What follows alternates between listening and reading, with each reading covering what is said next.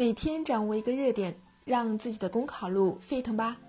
大家好，我是海鱼。我们今天分享的热点是车祸现场微笑摆拍的思考。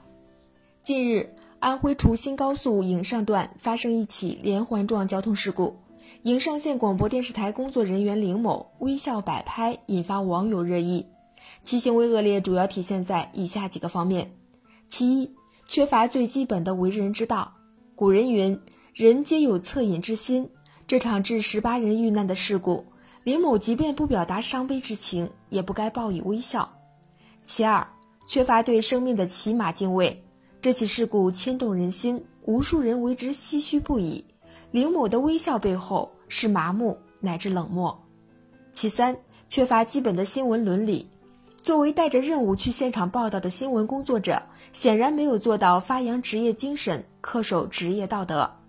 应该看到，尽管车祸现场微笑自拍的荒诞意味不言而喻，但类似的因自拍直播而引发的失态行为，在今天已然不再新鲜。背后更反映在自拍感时代，我们无休止地关注我们自己、我们的形象、我们得到的赞，从而不停地自我放大。这种以自我为中心，很容易丧失对他人的责任与依赖。